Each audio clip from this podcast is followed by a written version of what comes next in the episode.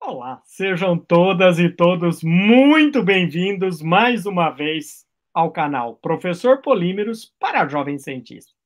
E você deve saber que agora a gente também tem podcast. E a gente está nas plataformas Anchor, Spotify, Apple Podcast e Google Podcast. E ó, também estamos no Instagram, Professor Polímeros. Segue a gente aí e vamos a começar, né, a conversar depois de uma entrevista, uma conversa com o professor Wendel Andrade Alves e o seu aluno Rodrigo Mancini, que nós falamos sobre machine learning, né? No diagnóstico de doenças, eu tenho o prazer de conversar com a Francisca Maria Lima Araújo, a conhecida Francisca Catadora. Tudo bem, Francisca? Como vai?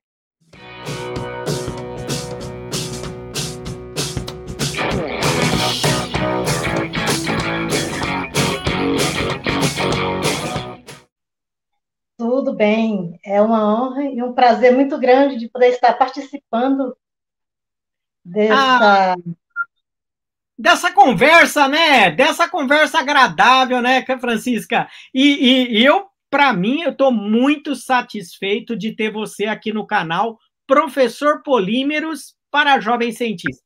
Polímeros a gente sempre começa a conhecer como plástico, né? E aqui, para mim, você é uma referência muito conhecida, né? Então a gente tinha que te chamar aqui para conversar um pouco sobre um tema que é muito importante, que é a questão dos resíduos, né? A gente agora está chamando de matéria-prima secundária, ou seja, aquilo que a gente usou, descartou e vai ser usado novamente, né, Francisca?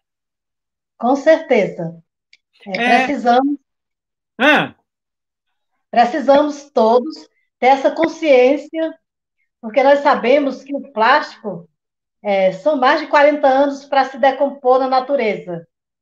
É e verdade. nós, tendo essa consciência, vamos estar é, preservando a natureza, o meio ambiente e gerando trabalho e renda para as pessoas de baixa renda. É verdade. Ô, ô, ô, Francisca, me conta uma coisa. É, eu sei que você tem uma história grande na área de catação, né? Mas eu queria saber uma coisa. Você nasceu aonde? Onde, onde tudo isso começou? Eu nasci em Oeiras, Piauí. Eu sou piauiense. Piauense? E como é que você veio para São Paulo? É uma história muito longa. É, ah. E é dificilmente eu não dá para contar toda, mas assim, eu vim porque tinha dois filhos para criar ah. e lá estava uma seca grande, estava tá. passando necessidade. Aí, como hum. todo mundo tinha uma ilusão que hum. dizia que vai os iludidos e volta os arrependidos, né? E eu vim aqui para São Paulo hum. é, em busca de um objetivo melhor para sustentar minha família, meus dois filhos. Sim. E quantos anos você tinha quando você veio do Piauí para São Paulo? Tinha uns 23, 24 anos, por aí. Entendi. E aí você veio para São Paulo, chegou em São Paulo, e como é que foi? Você foi. Para onde você foi? É, no início, eu tinha um sonho de trabalhar na indústria. Ah. Comecei como empregada doméstica. Tá. Depois, eu não, é, fiquei desempregada, ainda consegui trabalhar na indústria, né? O meu uhum. último emprego foi numa lavanderia industrial em São Bernardo do Campo mesmo. Tá. Depois não tinha dinheiro mais para pagar o aluguel. Aí eu comprei um barraquinho dentro da favela, no antigo lixão do Alvarenga. Um Sim. dos maiores lixões da América Latina. Um dos maiores lixões da América Latina. Quando eu cheguei no lixão, aí eu não é. consegui mais trabalho. Aí eu comecei a minha vida da catação ali dentro do lixão, uhum. para sobreviver, para trazer o pão de cada dia para os meus filhos. Sim. E foi assim muito difícil ali dentro daquele lixão, porque eu não tinha conhecimento nenhum, eu sofri muito lá dentro. Mas hoje eu quero falar para todos e todas que eu tenho um grande orgulho de, de ter tido que entrar para trabalhar dentro daquele lixão, de ter que passar por esses momentos difíceis, para que hoje eu me tornar a mulher que eu sou. Porque através daí eu consegui. É, fiquei 20 anos dentro de uma cooperativa de catador. Hoje eu trabalhei seis anos dentro do lixão, trabalhei 27 anos com coleta seis seletiva, anos. que chamam de lixo. Anos. Seis anos dentro do lixão, é, é mais, mais, mais, 11, mais 21 dentro da cooperativa. Resumindo, Entendi. todos, foram 27 anos na catação. Entendi. E a, e a minha categoria é catadora de material reciclável. Uhum. Hoje eu tenho uma outra profissão, mas eu quis também trabalhar na mesma área. Hoje eu trabalho no gerenciamento de resíduos, numa UBS aqui em São Bernardo do Campo mesmo. Mas não esquecendo as minhas raízes, eu continuo trabalhando com a coleta seletiva para ajudar as cooperativas aqui de São Bernardo do Campo. Perfeito. Agora, posso voltar um pouquinho no tempo para a gente lembrar um pouco como foi, como era é, é, aquela época lá do, do lixão do Alvarenga, porque o lixão era, era muito foi conhecido, né? É assim, é, tinha muitas, muitas famílias lá, não? Tinha. Lá tinha cento e poucas famílias. Aí foram cadastradas na época, né? Mas ah. só 40, só 40 era de São Bernardo e era catadores. Tá. Aí esses 40 foram é, passados por uma orientação. A Prefeitura de São Bernardo do Campo ah. fez uma capacitação é, com assistente social, depois veio o SEBRAE, USP, SENAI, enfim. Aí veio nós, o Movimento Nacional dos Catadores, que aí teve Cataforte 1, Cataforte 2, e as formações do catador, porque eu também faço parte do Movimento Nacional dos Catadores de Material Reciclável. Sim, que é um movimento muito importante, né, Francisca? Fez 21 anos Oh, 20, 20 anos. 20 anos. Olha, que importante, hein? Agora diz para mim uma coisa. Então, depois desses seis anos, aí houve todo esse processo de formação, né? É, formação. E, e, isso. E com isso, as pessoas, é, como que era lá? Vocês separavam e aí era vendido, iam pessoas lá e, e, e negociavam os materiais, era isso? Lá no lixão? É. Lá no lixão era assim, era cada um por si, Deus por, por todos. Ah. E assim, era muito difícil, porque as pessoas eram muito egoístas, cada um só queria para si, e a ah. gente não sabia o valor que tinha a matéria-prima, todo mundo chamava de lixo. Sei. Inclusive, as pessoas tratavam a gente como lixo. A gente ia pegar na mão das pessoas, eles ficavam com nojo da gente. Então, assim, até a gente mesmo tinha preconceito da gente mesmo. Sim. Mas, mas ali, é, ah. mas ali foi a melhor faculdade que eu já tive na minha vida. Por quê, Francisca? Porque se eu tivesse feito várias faculdades, eu não teria aprendido o que eu aprendi ali dentro. De lição, de cidadania, é, a lição, assim, de ser solidário com as pessoas, é, muitas coisas que eu aprendi lá na questão dos resíduos sólidos, né? A importância de tudo aquilo que eu tinha vergonha de falar que eu era catadora. E hoje eu tenho um grande orgulho, falo para o mundo inteiro que essa profissão de cata, catação, de coleta seletiva, uhum. Foi a melhor coisa que eu tive na minha vida. Porque se eu não tivesse passado por tudo aquilo, como eu já falei, eu hoje não estava fazendo faculdade, fazendo curso técnico, para. Porque hoje é mais técnico, mas na verdade, eu aprendi muito mais lá no lixão do que mesmo na faculdade que eu estou fazendo hoje. Verdade. Porque lá foi uma coisa que eu aprendi na prática. Tá. A gente faz na teoria as coisas, aí quando você vai colocar na prática, é totalmente diferente. Muitas coisas é diferente. Entendi. E o que eu aprendi lá na prática, a teoria não ensina. Então, assim, hoje eu tenho toda a facilidade, é, em qualquer faculdade que eu for fazer, porque, na verdade, a gente já sabe muita coisa. Uhum. O que a gente ainda não sabia era mexer com as novas tecnologias que hoje existe, né? Mas, na verdade, nós catadores formamos muitos profissionais que estão formados aí hoje. Nós somos um, uns grandes professores para várias pessoas que hoje são professores. Porque eles tinham a teoria e nós tínhamos a prática. É verdade. Eu, eu, inclusive, você sabe, né? Eu lá na UFABC, é, a gente trabalha com curso de engenharia e muito do curso de reciclagem em ambiente, eu falo para os alunos irem lá na cooperativa que você coordenava lá, né?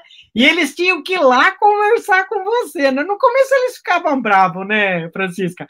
Mas depois eles adoravam, eles aprendiam, eles voltavam, Francisca, muito diferente. Vocês, vocês traziam a, a, além de questão de, de vida, né, de cidadania, como você colocou, mas também é, questões técnicas, né, de, de identificar um material, polietileno, polipropileno, que você já bate o olho e você já sabe o que, que é, né? E muitos deles já não sabiam, né? Então, isso é tão, tão. Quando você fala isso, eu fico lembrando, parece um filme que fica passando na minha cabeça, viu?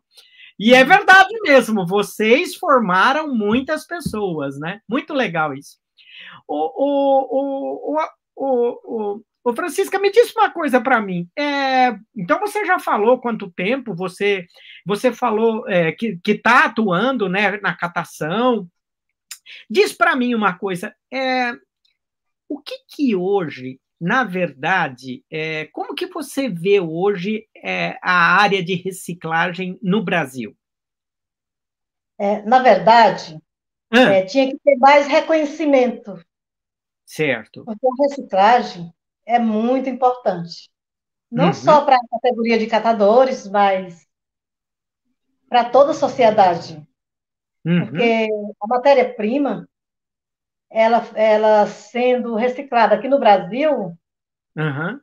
vai evitar de vir de outros países, né, que paguem impostos, chega o produto muito mais caro aqui no Brasil. Certo. Sem contar que hoje a ah. coleta seletiva não é só catador que trabalha dentro das cooperativas hoje. Abre oportunidade não. também para outras pessoas desempregadas, que está pagando seus apartamentos, que está desempregado, que tem família para criar.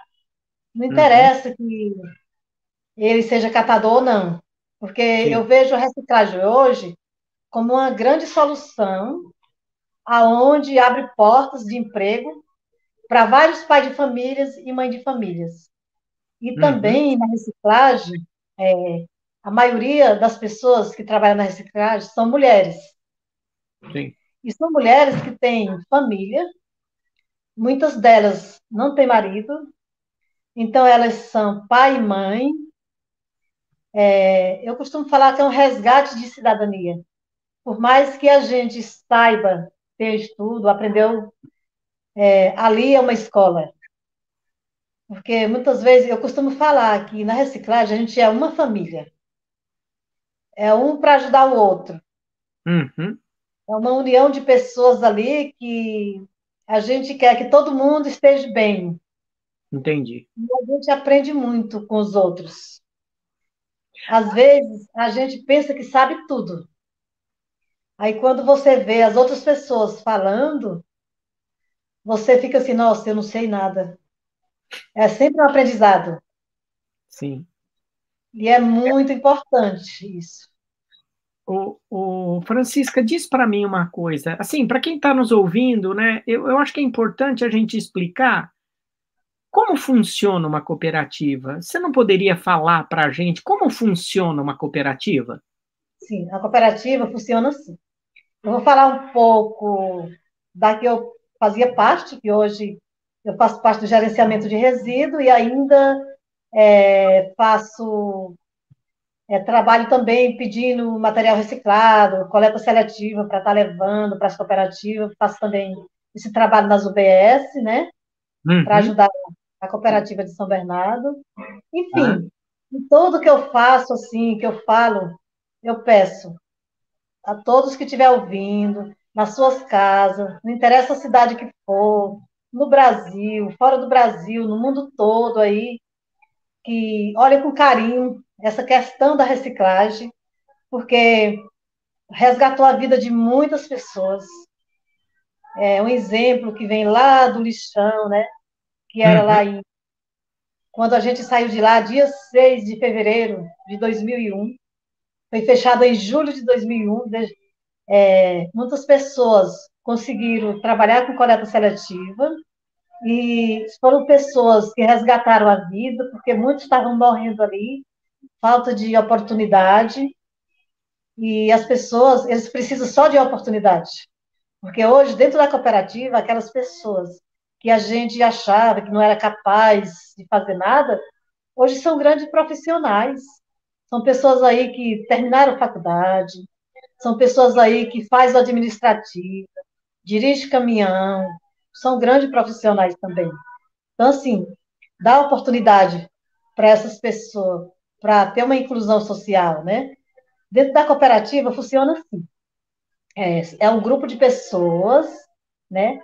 Se reúne, faz a assembleia, faz uma eleição, aí tira uma diretoria só para poder responder juridicamente, para resolver os problemas é, financeiros, de escritório, é, de responder pela cooperativa aí por todos, enfim. Uhum. Mas todos toma decisão junta, em conjunto. Tá. É, todo, é, chega lá o material. Hoje, em São Bernardo, a Prefeitura de São Bernardo do Campo paga uma empresa privada, essa empresa leva o material, joga lá dentro da cooperativa. Aí tem uma Bobcat também, que é a empresa privada que paga, né? E um funcionário. Aí pega esse material, joga na esteira e os cooperados triam esse material. Tá. Depois de triado, porque nós só fazemos a triagem. Quem recicla mesmo é a indústria. Então, Sim. assim, nós, catador, a gente só ganha um pouquinho. Quem ganha mesmo é a indústria. A gente não é reconhecido pelo nosso trabalho, né? Sim. Então, deveria ser mais reconhecido nessa parte, né?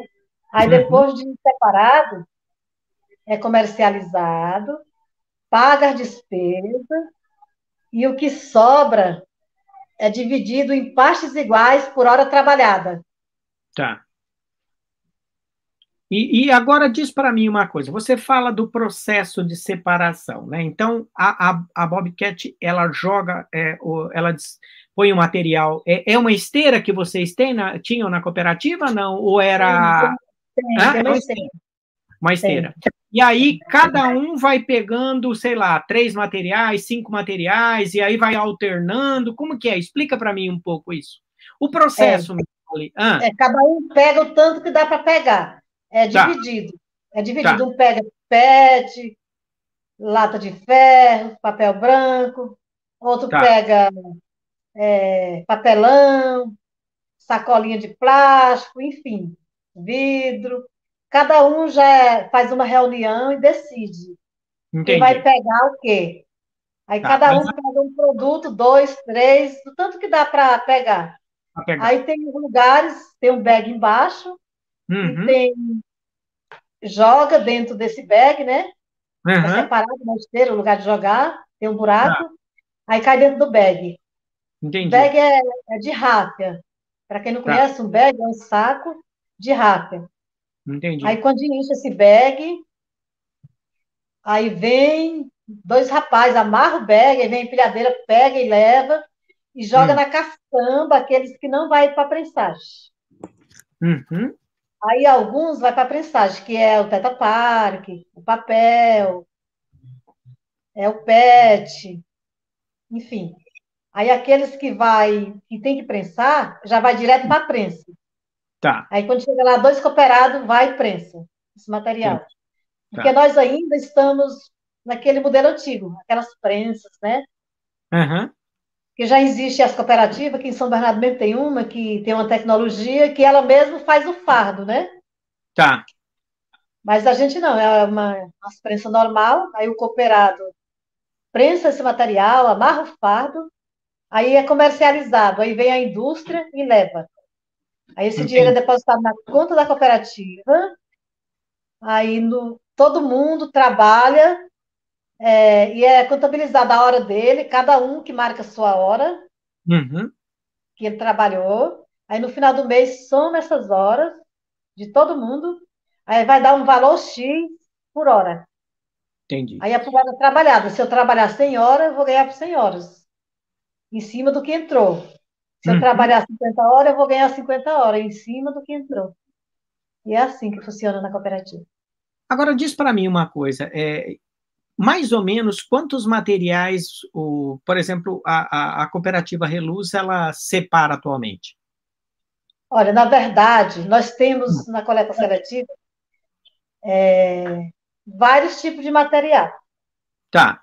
É, mas, por exemplo, na, na parte lá do polietilene de alta e baixa intensidade, são é. sete tipos de materiais. Tá. Mas como é vendido solto na caçamba, aí não é, é feita essa separação. Só separa o que é PE e PP. Polietilene de, de alta e baixa intensidade. É, os propilene de outras intensidades não são separados, é. vai tudo junto. Tá, então quando eu falo polietileno de baixa e alta densidade, você está falando que tipo de produto, por exemplo? É embalagem? O que, que você está. Fala para gente, para a gente é, ilustrar aqui, para quem não conhece, para já saber, né? Então, nos plásticos duros, nós tem PE e PP. Certo. O plástico, o plástico mole, ele é de, de baixa intensidade. Aí nós temos aquele que é o plástico duro, né? Sim. E tem e, também, na sacolinha de mercado também, nós temos o polietilene, que é de baixa intensidade, é um plástico filme, que ele é macio. E temos aquele que é barulhento, né? Que é o PP, enfim. Tá. É que são vários tipos de plástico. E hoje, assim, o que, que é que dá mais dinheiro para uma cooperativa? Você pode dizer, não? Na verdade, Hoje, o que dá mais dinheiro é o papelão, porque tem mais quantidade. Agora, ah. no tempo que na pandemia aí, acabou com a vida de todo mundo, né? Sim. Falta material nas cooperativas para trabalhar, às vezes, né? Hum. É, e aí a, a, renda do, do catador cai, porque está tá sendo muito co concorrência com a coleta seletiva. Tá. É, coleta seletiva, porta a porta, em São Bernardo. É complicado.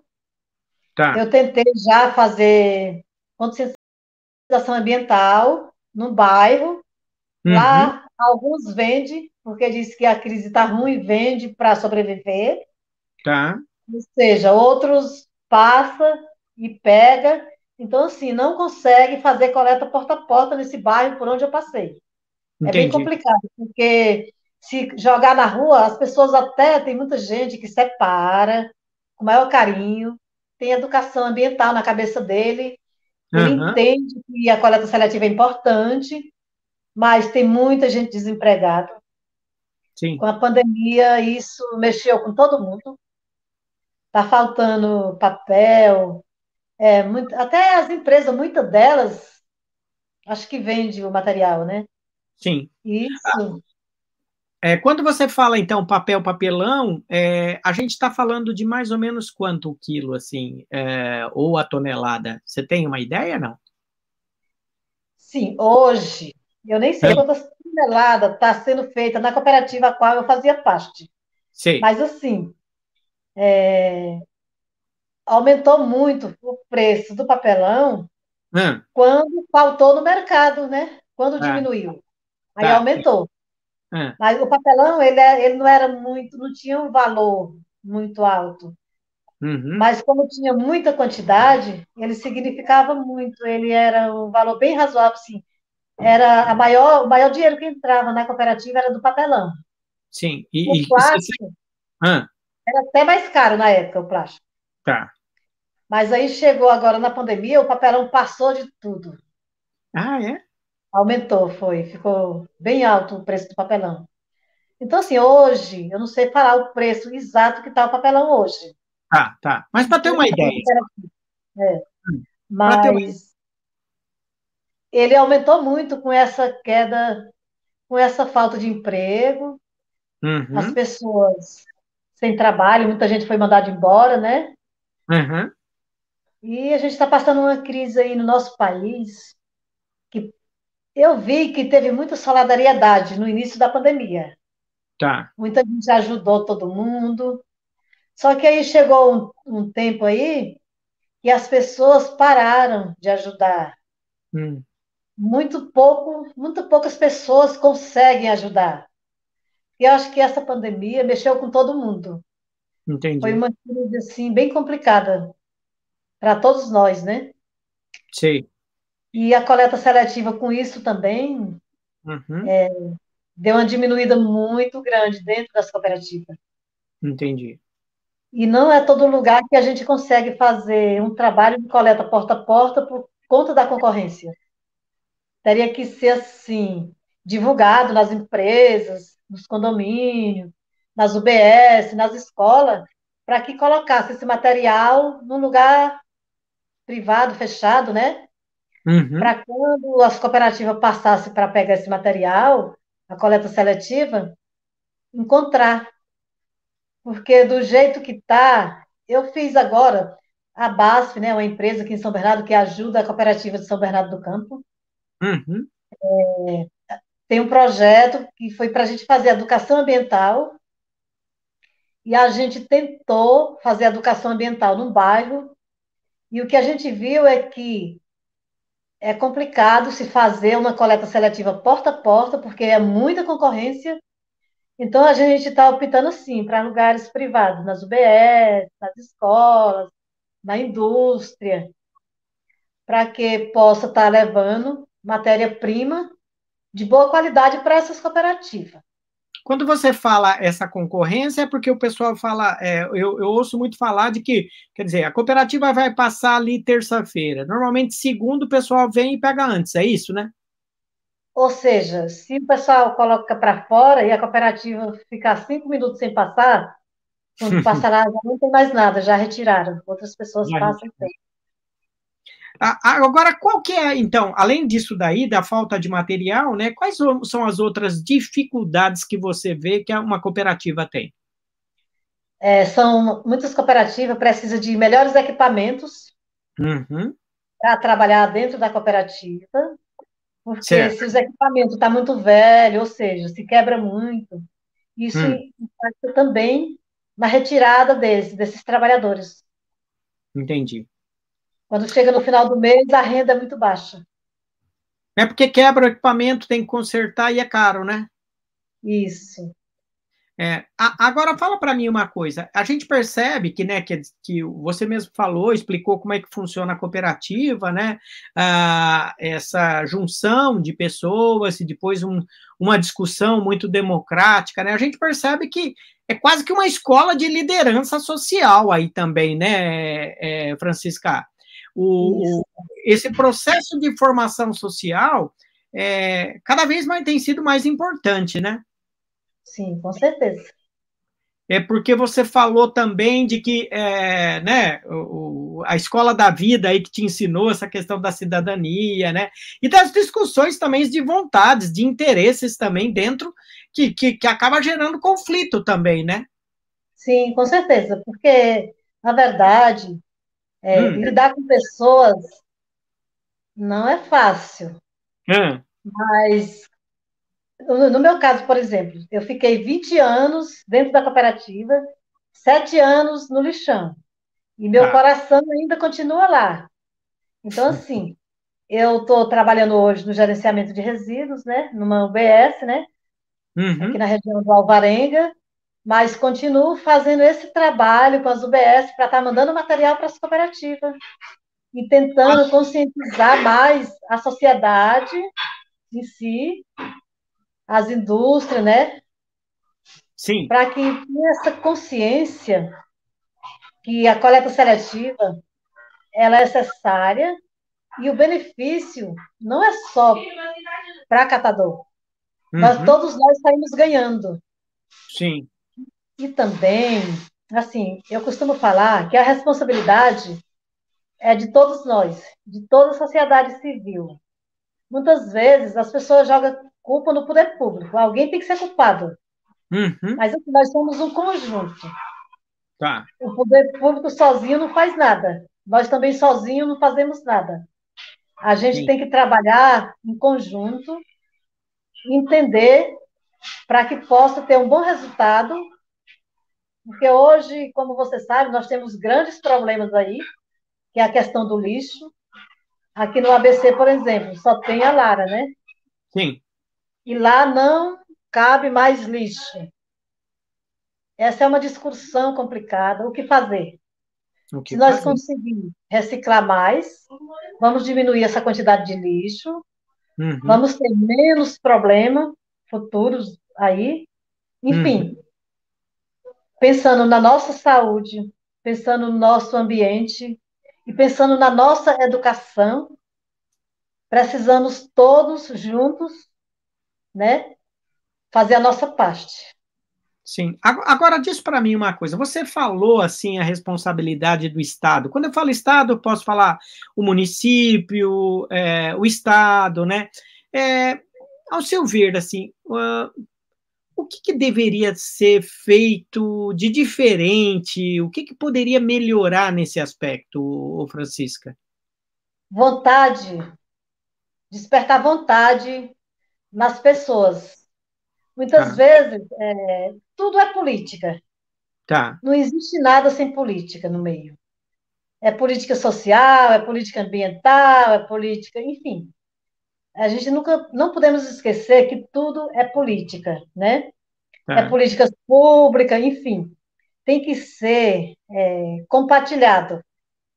Tem que ser um trabalho compartilhado, uma responsabilidade de todos, né?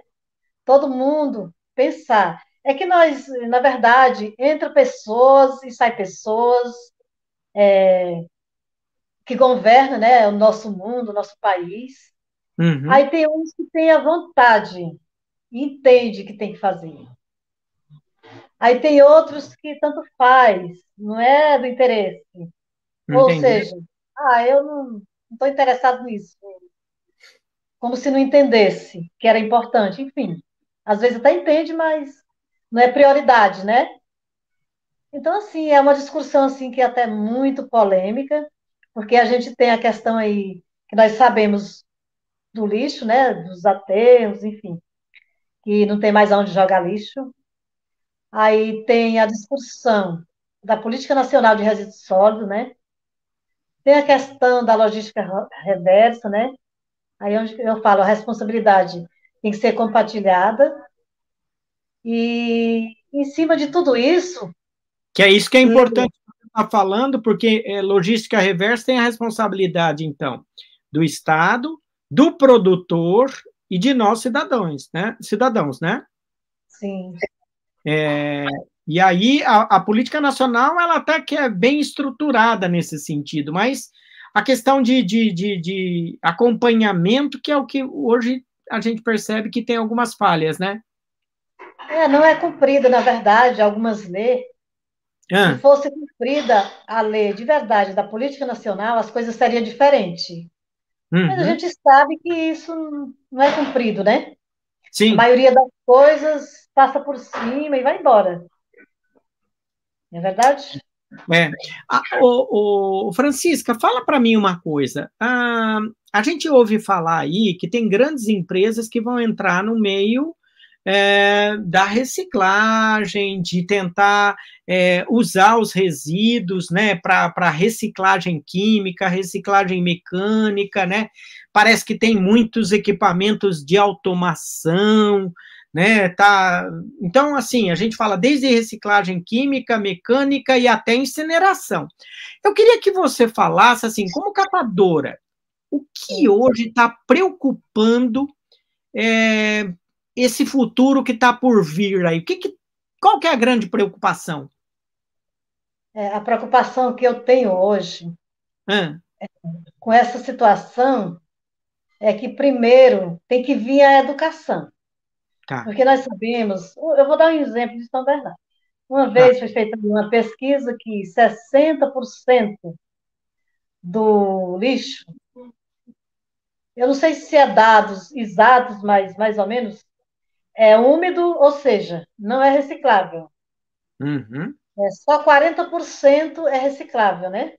Tá. Mas a gente sabe que é reciclado muito pouco. Se reciclasse, é, pelo menos tentasse reciclar o máximo que pudesse, e também se fosse respeitado a política nacional de resíduo, como foi colocado é, na política nacional de resíduos sólidos, né? Uhum. Esse material teria que ser para as cooperativas de catadores de material reciclável, funcionaria uhum. melhor. Mas o que é que acontece? Hoje já tem os leilões da vida, né? Que, como você mesmo já colocou aí, não precisa mais eu colocar, né? Que os grandes empresários entram das empresas lá, compram os materiais da empresa. Então, assim, deveria ter uma lei que proibisse isso.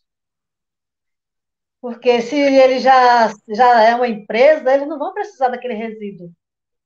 Poderia muito bem destinar para essas cooperativas, para esses empreendimentos né, da economia solidária, aonde vai é, atender muitas pessoas de baixa renda, né? E trazer é, riqueza para dentro do seu próprio município até, porque se as pessoas trabalham e ganham seu pão de cada dia, ele vai gastar no seu próprio município. Sim. Mas as pessoas não verem isso. Sim. Sim, porque assim, se todo mundo é, mora aqui no Orquídea, Jardim das Orquídeas, se tudo que eu ganhasse, eu gastasse aqui no Orquídea, eu estaria ajudando o meu próprio bairro. Sim. Como também, é, se todos eles reciclasse e mandasse para o lugar adequado esses material, nós teríamos melhores resultados, ia ter menos lixo para a gente pensar na solução. Uhum. Eu acho que a solução é a gente fazer reciclagem, né? De tudo que a gente puder reciclar. Tá. Fazer adubo, enfim. A gente já sabe aí que tem as grandes empresas aí que estão tá pegando papelão, fazendo cimento, enfim. São muitas tecnologias. E, na verdade, essa nossa categoria, catador, ela já existe há mais de 50 anos. Sim. Então, fomos nós catadores que descobrimos o meio de sobreviver através da coleta seletiva. Ninguém dava valor para a gente. A gente sempre foi tratado como lixo. Sim. Hoje, todo mundo quer tirar proveito disso. Então, é. assim, não está sobrando nada para os catadores. Tem que mudar essa realidade. Entendi. Teria que essa... ser cumprida a lei da política nacional. E a preocupação maior que eu tenho é que eles ficam mexendo na lei. Alguma coisa que tem, que é para ajudar a categoria, não. eles vão lá no Senado e tira. E a gente não vai não vai estar tá lá para defender. Entendi. Então, assim, porque por direito quando iam tomar essas decisões, teria que estar toda a sociedade civil ser convidada, ter a oportunidade de participar para defender de fato o que é de direito deles. Mas muitas vezes eles conseguem aprovar as coisas aí que as pessoas não ficam nem sabendo. Uhum. E, e, e, hoje você vê como vai ser o futuro da reciclagem? Como você imagina isso? Assim, assim pelo que você está vendo, você está dentro do meio já há muito tempo, né? Assim, sendo realista, o que, que você acha que pode acontecer, Francisca? Eu estou muito preocupada com isso. É. Nós precisamos fazer alguma coisa para mudar essa realidade. Entendi. Porque se rolar tudo como está previsto aí a questão da reciclagem, nós corremos grandes riscos. Entendi. Precisa é, muita força, muito apoio da sociedade civil, uhum. como todo, né? Para que, que mude essa realidade. Porque e, senão e... o futuro da é. cooperativa vai ficar bem complicado. E você acha que as pessoas que trabalham na cooperativa, de alguma forma, é, foram excluídas das sociedades, né, dos seus trabalhos formais, né, é, com sérios problemas às vezes, né, e se acontecer isso, como é que eles vão lidar com essa situação? Você acha que eles têm condição de se capacitar para uma nova atividade dentro Não. de um cenário? Não? Não, tem muitos catadores ah. que eles não sabem fazer outra coisa, não conseguem. Entendi. Porque ali já está no coração da gente, sabe? Já está no coração. Então, assim, se tirar eles dali, é complicado até muita gente ficar com depressão. Porque agora, na pandemia, hum. eu mesmo fiquei bastante tempo em casa, assim. Uhum. A gente, se a gente não trabalhar, não ocupar a mente, não ocupar a cabeça, principalmente mulheres, né? Uhum. A gente corre sérios riscos aí de entrar na depressão. Entendi. É, teve uma coisa até maravilhosa aí, que o Ministério Público, junto com outros parceiros aí, né? Uhum. É, nós escrevemos um livro, Carolina Maria de Jesus, dois livros, né? Uhum. E isso foi muito importante na vida das catadoras, das mulheres catadoras. Verdade. Porque eu mesmo, por exemplo, eu vivia tão triste, chorava, preocupada com a situação, de saber como é que aquelas pessoas estavam ali naquele, com essa situação da pandemia. Teve muitos parceiros que doou cesta básica, as cooperativa, ajudou, tem muitos que ainda ajudam, né? E eu agradeço muito essa solidariedade das pessoas de estar pensando naqueles trabalhadores que estão ali, que são pessoas humildes, Sim. pessoas simples, pessoas que só precisam de uma oportunidade. E eles estão ali, eles estão querendo ganhar o dinheirinho deles para sobreviver. Uhum. E muitos não têm estudo, não conseguem emprego no mercado de trabalho, porque hoje, para você ser faxineiro, para você varrer rua, eles exigem, as pessoas exigem que preencha uma ficha. Se não tiver estudo, não consegue mais. Nem, nem para varrer rua, nem para ser faxineiro, não consegue mais. E também o desemprego está muito grande. Muita uhum. gente se formando aí no mercado de trabalho, não consegue emprego. Muitas é, jovens, jovens, formados, estudaram também, não estão conseguindo emprego. A gente está tendo aí muito problema em relação a tudo isso. E, e, e agora eu queria, assim, para a gente já ir ao encontro da finalização dessa conversa, que está muito gostosa, eu não queria parar, mas né, a gente sabe que tem um tempo de internet aí. Eu, eu soube que né, você falou aí que você está trabalhando né, numa UBS, fazendo a gestão de resíduos. Gerenciamento é, de resíduos. Conta um pouquinho desse projeto que você está fazendo, o que, que, é que você está fazendo de fato? Você está trabalhando com algum tipo de material? O que, que é? É? A gente tem esse projeto, a gente está preocupado com a hum. saúde, com a saúde, meio ambiente, né? E essa questão social mesmo. Certo. É, por exemplo, é, todas as pessoas tomam medicamento, né? Tá. O médico passa, e às vezes o médico suspende. Uhum. Aí, aí, muitas vezes fica muito remédio em casa. As pessoas descartavam esses remédios, jogavam na rua, aí ia para o lençol freático. Chovia, a água ia, ia para as águas, né? Uhum. E isso contamina as águas e às vezes a gente também pode ficar doente porque todo esse medicamento vai ser, vai volta para a água, né? E hoje a gente faz um trabalho de. Vai para as UBS, as pessoas deixam lá esse medicamento que ele não quer mais usar. Uhum. Eu separo, a gente separa esse material, é um projeto novo ainda, ainda tem muita coisa uhum. por vir. E faz a planilha e ele é encaminhado para o setor da prefeitura para fazer lá o tratamento. É encaminhado para um outro departamento lá. Para fazer, para dar o destino desse, desse material.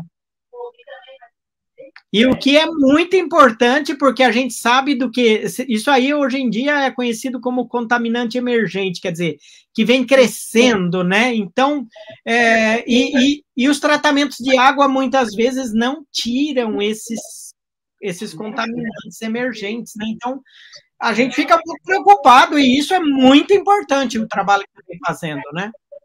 E a gente também faz essa parte aí da educação ambiental nas UBS, é, se preocupa com essa questão também dos resíduos, É, no momento está assim um pouco parado esse projeto por conta da pandemia. Ah. Porque muita coisa não dá para se fazer, né? Uhum. Mas tá, estamos aí juntos, estudando e vendo como fazer melhor esse trabalho. Ah, agora a gente sempre, não sei, você fica à vontade. Você quer falar mais alguma coisa que você acha que quem tá, estará nos ouvindo, que é importante sensibilizar em relação não só a esse projeto, mas aos resíduos de uma maneira geral, não? Sim.